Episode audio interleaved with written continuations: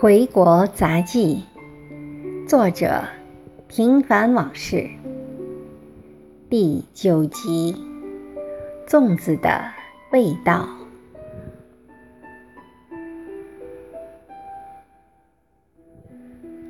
在国外很少吃粽子，一方面它不像鸡鸭鱼肉那样香美和诱人，另一方面就是做起来太麻烦。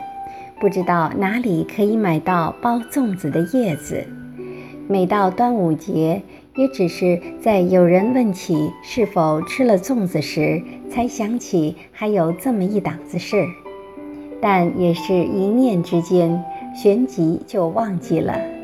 最多是在心里默默回忆一下它们的模样和味道。偶尔吃到几只朋友送的。也一定会视为稀罕物，吃得格外用心，简直可以说是在品尝，而不是单纯意义上的充饥。今年在国内过端午节，情况大不相同，光亲戚送的粽子就满满一箩筐，加上各自单位分的，真可谓是五花八门，种类繁多。让你吃到腻味，看也不想多看一眼。人到了一定的年纪，欲望和对物质生活的追求也会像体力一样变得越来越弱。相反，吃得好、睡得好、精神愉快，就变成了最高的追求。这些。在国内生活很容易就实现了，起码中午不用带饭盒，不需要对付，每顿都吃得舒舒服服的，不再像白天想看月亮那么遥不可及。国内吃的东西越来越精致，昨晚朋友请客，饭桌上就有许多普通的稀罕物。比如凉拌刚开花的小黄瓜，那么娇嫩就被摘下吃掉，让人多少有些于心不忍。反正能想到的就能吃得到，这里没有，那里也一定会有。无论是小时候没吃够的，还是新的什么稀奇古怪的东西，但官场上的许多东西。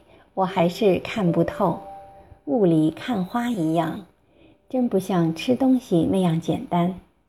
比如说话，国外喜欢直来直去，一是一，二是二；国内却擅长玩文字游戏，拐弯抹角。比如和朋友分手时，人家一句“到我家坐坐”，其实就是客气，你可别当真。如果借了人家的东西，那人说不急，千万别信以为真。借了东西记得马上还，不然就得罪人了。还有托人办事，人家想要什么，却从来不直接说，而是找各种理由推诿。你得明白该做什么了。听话听音。别人糊涂时，你不能糊涂；别人聪明时，你要装糊涂。在国内生活最累的，莫过于和人打交道，而分清别人的用意，投其所好，真是一门很深奥的学问。而于此，我连小学生的水平都不如呢。朋友们说。我最近变得有些奇怪，其实我是不适应这种生活里的磕磕碰碰。原以为到了这把年纪，该分得出好坏轻重，其实不然。在国外，人际关系相对单纯；国内，哈哈，真的不一样。粽子。看起来白白胖胖的，但你不吃到里面，真不知道有什么在那里。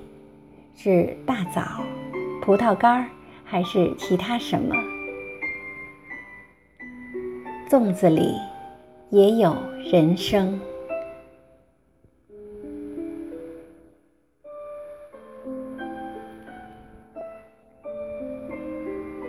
感谢您的收听，敬请继续关注《回国杂记》系列第十集《一时之快》。